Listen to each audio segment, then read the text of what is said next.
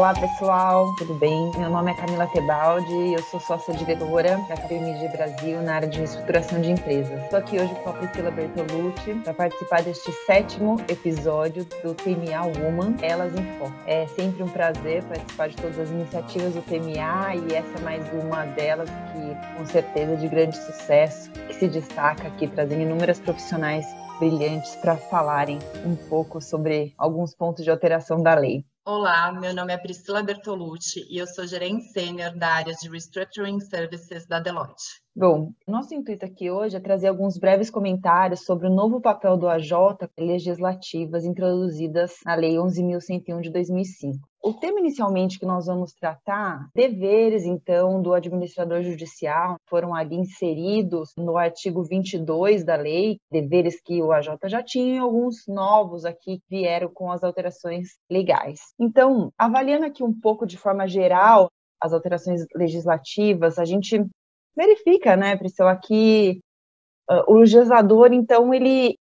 propiciou em diversas oportunidades estimular e incentivar um ambiente mais negocial entre o devedor e os credores. E nesse formato ou ambiente mais negocial, ele também introduziu algumas novas obrigações para o AJ. Então, CISO J, por exemplo, diz que cabe ao administrador judicial estimular, sempre que possível, na recuperação judicial e na falência,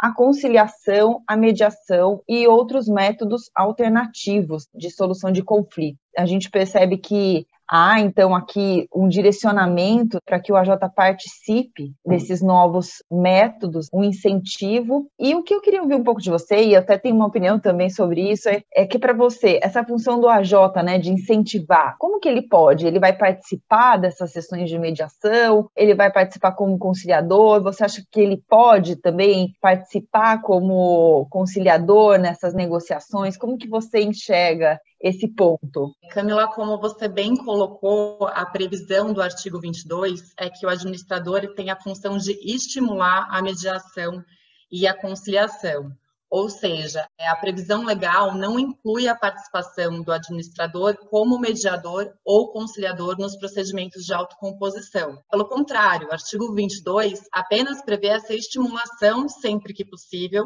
da mediação, conciliação e métodos alternativos de solução de conflitos. Então, já por essa razão, é, eu entendo que não caberia ao administrador judicial exercer esse papel na mediação e na conciliação. Além disso, ainda que não haja, por um outro lado, a vedação expressa ao exercício dessa função pelo AJ, é importante considerar que a confidencialidade é uma das principais características dos procedimentos de mediação e conciliação. O exercício da função de mediador ou conciliador pela AJ poderia comprometer a sua imparcialidade ao longo do processo. Sendo assim, eu acredito que o AJ não deveria acumular a função de mediador ou conciliador, que, na minha visão, deve ser exercida por um profissional nomeado de comum acordo pelas partes, ou, caso não haja esse consenso, pelo juiz com base no artigo 167 Código de Processo Civil. E especificamente sobre essa forma de estimular, que é exatamente o termo que é utilizado em lei, eu acho que cabe ao administrador sugerir que as discussões dos temas mais relevantes seja feita através da autocomposição destacando aí as principais vantagens desse procedimento, especialmente por se tratar de uma inovação trazida pela Lei 14.112, o que significa dizer que são procedimentos pouco utilizados na prática até então, e por isso eu acho que essa sugestão pelo AJ, o estímulo mesmo, que é o termo que a própria lei utiliza, pode contribuir para que os credores façam essa opção pela autocomposição. É legal, eu compartilho da mesma ideia que você, e eu acho que isso também vem em consonância com a própria orientação do CNJ, né, que trouxe um pouco antes da, da própria inclusão na, na Lei 11.101 é, algumas orientações com relação à possibilidade da mediação, procedimentos de insolvência, né? E uma delas, na orientação do CNJ, é de que efetivamente o administrador judicial não seja o mediador ou o conciliador naqueles casos em que ele atua. Eventualmente ele pode até atuar em algum como mediador, desde que ele também tenha, eu acho que além da própria experiência de administrador, o know-how técnico para ser mediador Isso existe uma grande diferença entre conciliador e mediador, então acho que tem que ter aqui um, um ponto de tecnicidade. Enfim, eu acho que isso também está em consonância com a própria resolução do CNJ. Concordo também no sentido de que isso está em consonância com o fato do administrador judicial ter que precisa é, manter a imparcialidade, né? Sendo longa-manos do juízo, ele precisa ter esse papel imparcial de não atuar para nenhuma das partes. E já entrando um pouco nesse ponto é, do fato dele ser um, um agente imparcial ali no processo de insolvência, o próprio artigo 22 também traz um outro inciso, né, que acho que é o inciso G, também aqui falando sobre a questão de autocomposição, e inclui ali como dever do administrador judicial na recuperação judicial o de assegurar que as negociações realizadas entre devedor e credores sejam regidas pelos termos convencionados entre os interessados ou na falta de acordo pelas regras propostas pelo administrador judicial e homologadas pelo juiz, observando o princípio de boa-fé para a solução construtiva de consensos que acarretem maior efetividade econômica, financeira e proveito social para os agentes econômicos. Eu lendo um pouco, eu, e aqui eu até li mesmo o artigo, algumas dúvidas me causam, embora faça uma observação já no meio aqui do nosso podcast, que já, apesar de não atuar mais como administradora judicial, está aqui voltada para uma outra área da KPMG, enquanto né, exercia lá as atividades de administradora judicial, acho que um dos princípios que a gente sempre tem em norte né, é que o administrador judicial tem mesmo que guardar essa imparcialidade. Acho um pouco, eu não quero usar palavras aqui temerário ou enfim, mas eu acho um pouco quando o artigo traz assegurar que as negociações entre devedor e credor sejam realizadas pelos termos convencionados e na falta deles por convenções do AJ, e eu me pergunto, será que isso é, por exemplo, numa assembleia de credores, onde ali o momento hábil para os credores e devedor negociarem? Porque, salvo melhor juízo, se não for nesse ambiente ali propício para isso, fica um pouco difícil para o administrador judicial trazer regras de negociação, né? Direcionar as formas de negociação do devedor e do credor. O que, que você acha disso, Priscila? Eu concordo que essa é uma previsão que vem sendo muito discutida. É, realmente, essa atribuição ao administrador judicial de fiscalizar todas as tratativas entre credor e devedor, e, além disso, garantir que não adotem expedientes dilatórios e mais que isso, assegurar que as negociações observem os termos convencionados pelas partes, me parece realmente um pouco abstrato ainda, porque não existe a definição de qual é a forma que o administrador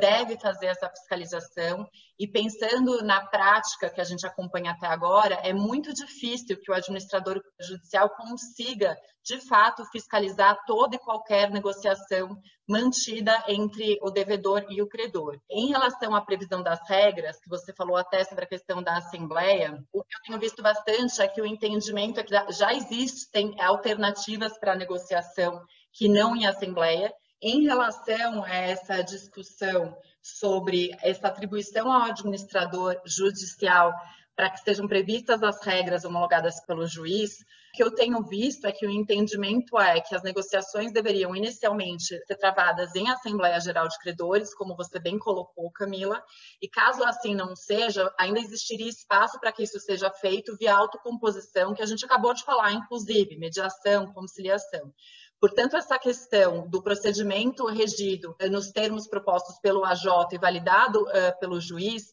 seria uma última alternativa, por assim dizer, e mediante manifestação expressa das partes nesse sentido. E eu acho que existe aí uma sensibilidade também, pensando na questão do tempo. É difícil pensar que o AJ poderia acompanhar todas as tratativas de negociação e, além disso, pensar que ele teria que propor regras para essas negociações, que certamente seriam questionadas pelos eh, credores e devedores nos autos, e ainda teria que aguardar essa homologação judicial. Então, essa previsão como um todo, eh, de atribuir ao AJ esse dever de fiscalizar as negociações, me parece sensível por vários aspectos, pensando em tempo, pensando em forma. Então, eu acredito que essa, essa seja uma das inovações que não foram tão bem recebidas pelos administradores judiciais e que certamente vão ser muito discutidas até que se chegue aí numa modulação da forma uh, que o administrador deve uh, utilizar para fazer essa fiscalização e garantir o cumprimento dessa atribuição que foi trazida aí pela Lei 14.112. Com certeza, eu acho que são pontos essenciais, principalmente com relação à forma, se a gente for lembrar ali desde o, dos princípios do, que norteiam a própria recuperação judicial, de tratativas de composição entre devedor e credores, essencialmente, cabendo ao judiciário apenas o controle de legalidade, fica um pouco é, contra, né, contra o próprio princípio da recuperação, o AJ ter que intervir na negociação de um dos devedores e credores. Mas vamos ver como isso vai se acomodar depois na prática dos processos de recuperação. E aí, entrando, e eu acho que a gente é, meio que está caminhando para o fim, mas é importante a gente também dar um passar em alguns outros pontos, é que tem outras inserções no artigo 22, talvez não tão substanciais, mas especialmente é, agora positivadas, que são alguns pontos sobre a, a, necessidade de análise e fiscalização do devedor, algumas questões práticas e administrativas, né? Se você quer comentar um pouco sobre isso, Priscila, é, dessas novas alterações? Acho que a gente pode falar um pouquinho rapidinho disso. Claro, de forma bastante breve, uma inovação muito importante trazida pela Lei 14.112 foi essa confirmação de práticas que já eram frequentemente adotadas pelos principais administradores judiciais. Então, agora passou a ser uma previsão legal a manutenção de um endereço eletrônico com informações do processo, bem como endereço eletrônico para recebimento de habilitações e divergências, inclusive com a eh, disponibilização de um modelo para utilização pelos credores. Ou seja, isso já era feito pelos principais administradores, principalmente nas capitais e nos grandes processos, mas agora vem com uma previsão legal e que, portanto, deverá ser observada em todos os processos, salvo decisão judicial em sentido contrário, o que certamente atribui uma segurança e facilidade muito maior para os credores, principalmente aqueles menos familiarizados com a matéria. É, além disso, a Lei 14.112 prevê também que o AJ deverá, no prazo máximo de 15 dias, providenciar as respostas aos ofícios e às solicitações enviadas por outros juízos e órgãos, independentemente de prévia determinação nesse sentido. Aqui, a Lei 14.112 também confirma uma prática que já era adotada por alguns administradores judiciais e que certamente contribui para a celeridade dos processos de recuperação judicial e falências. E, portanto, é mais um ponto positivo das alterações implementadas. É, por fim, acho que vale a pena comentar também sobre a alteração trazida pela Lei 14.112, que atribui ao administrador a obrigação de alienar todos os bens da massa falida no prazo máximo de 180 dias, contado da juntada do auto de arrecadação, sob pena de destituição. É, Camila, queria ouvir de você a sua impressão sobre esse prazo e a previsão de destituição do AJ em caso de descumprimento. Olha, eu acho que o legislador pegou um pouco pesado, né? Já, já respondendo a segunda pergunta sobre a, a penalidade, né?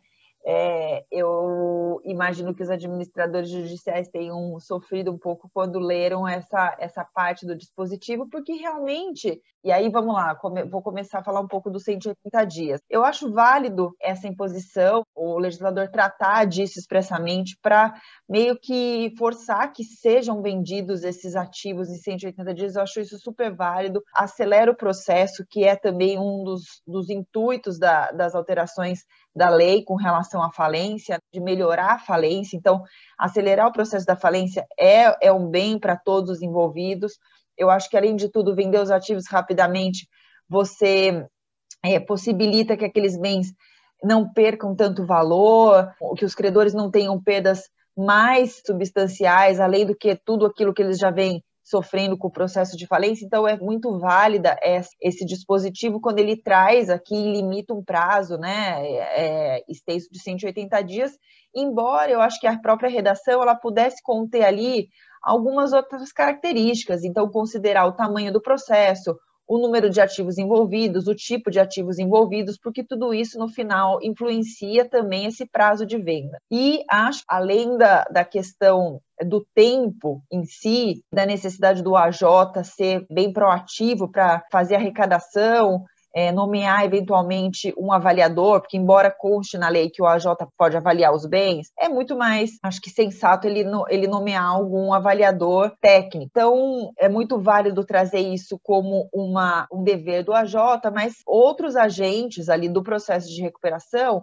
precisam estar envolvidos né, da mesma forma para propiciar essa venda ocorra dentro do prazo. Então, a gente está falando, embora seja 180 dias da juntada ali do alto, o prazo, embora seja de 180 dias do, do alto, da juntada do alto de arrecadação, tem ali um prazo para fazer avaliação, tem os prazos processuais. Eu já participei, né, já tive na prática casos em que, embora os bens tivessem sido arrecadados há mais de 5, 6 anos, a gente tivesse ali fortemente trabalhando para que fossem vendidos esses bens de arrecadados avaliados, o próprio eh, juiz do caso, e é um caso do interior, um lugar mais distante, não feria a venda dos bens. Então, eu acho que os agentes, em geral, é factível além, obviamente, do próprio AJ. E aí, só para terminar com relação à pena de destituição, ela é efetivamente muito severa, porque o AJ, no caso, ele deixa uma pena sofrida a penalidade, ele não pode atuar não só neste processo, como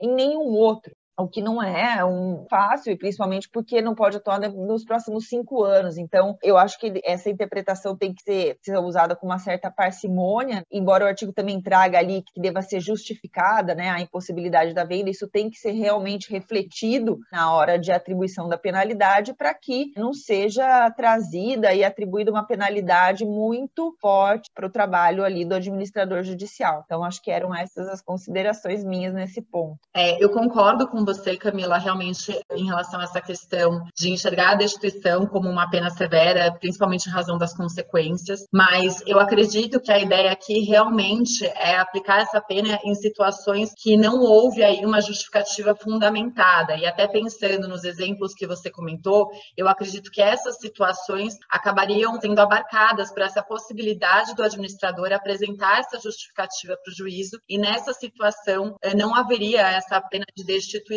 então, me parece que esse prazo de 180 dias, essa inovação trazida pela Lei 14.112, é benéfica ao trâmite aí do processo de falência, que a gente sabe que antes se estendia por anos e mais anos. Então, acho que esse prazo pode sim beneficiar o bom andamento dos processos de falência, especialmente considerando também as inovações trazidas em relação aos procedimentos para impugnação, que é um outro ponto importante que, infelizmente, a gente não vai ter tanto tempo para falar, mas que antes parte da das dificuldades enfrentadas pelo administrador judicial para alienação desses ativos eram as inúmeras apresentações de impugnações não necessariamente fundamentadas. Então, em linhas gerais, eu acredito que essa inovação trazida pela lei, esse prazo, tem uma tendência de fato a beneficiar o bom andamento do processo de falência, principalmente considerando essa questão das impugnações e o novo formato e requisitos para impugnação. E por isso eu acredito e espero que de fato reflita no bom andamento dos processos de falência. E aí, então, eu acho que se a gente puder aqui